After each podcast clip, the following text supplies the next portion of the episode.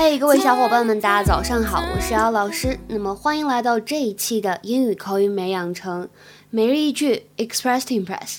今天的话呢，我们来学一学《绝望的主妇》当中的表达，Season One Episode Four，《绝望的主妇》第一季第四集。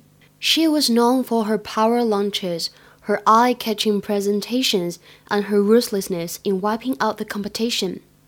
She was known for her power lunches, her eye catching presentations, and her ruthlessness in wiping out the competition.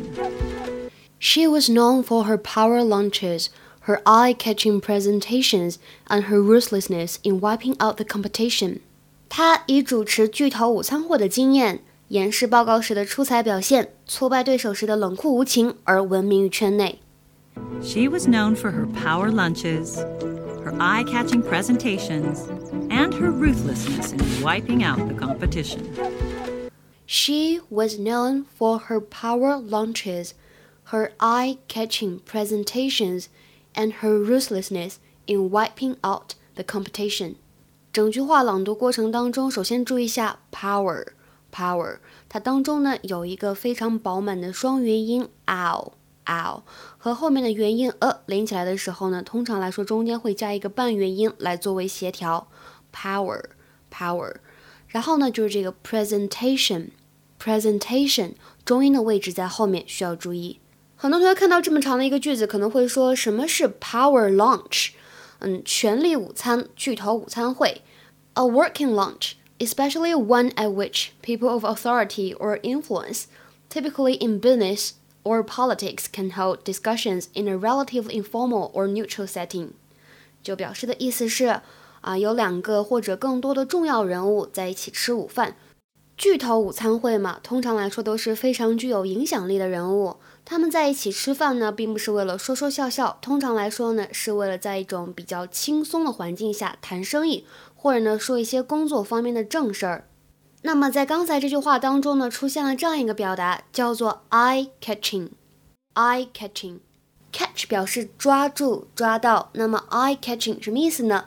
非常吸引眼球的，particularly attractive or noticeable，非常惹人注意的、吸引眼球的。For example, an eye-catching advertisement，一条非常惹眼、非常醒目的广告。An eye-catching advertisement。那再比如说，看这句话，The lettering on the poster is very eye-catching。The lettering on the poster is very eye-catching。 海报上面的字体呢，非常的醒目，惹人注意。那另外一个短语呢，讲一下 wipe out。wipe 本意指的是擦拭的意思。那么 wipe out 什么意思呢？表示的是全面摧毁、赶尽杀绝，啊，大清洗的感觉。To destroy completely。比如说呢，今天同学们可以尝试翻一下下面这个句子，并留言在文章的留言区。Experts say if the island is not protected, the spill could wipe out the Gulf's turtle population. Experts say if the island is not protected, the spill could wipe out the Gulf's turtle population. 那么这句话应该是一个什么样的含义呢？跟我们的环境保护相关。OK，那么今天的节目呢就先到这里了，See you guys around，我们下次再会。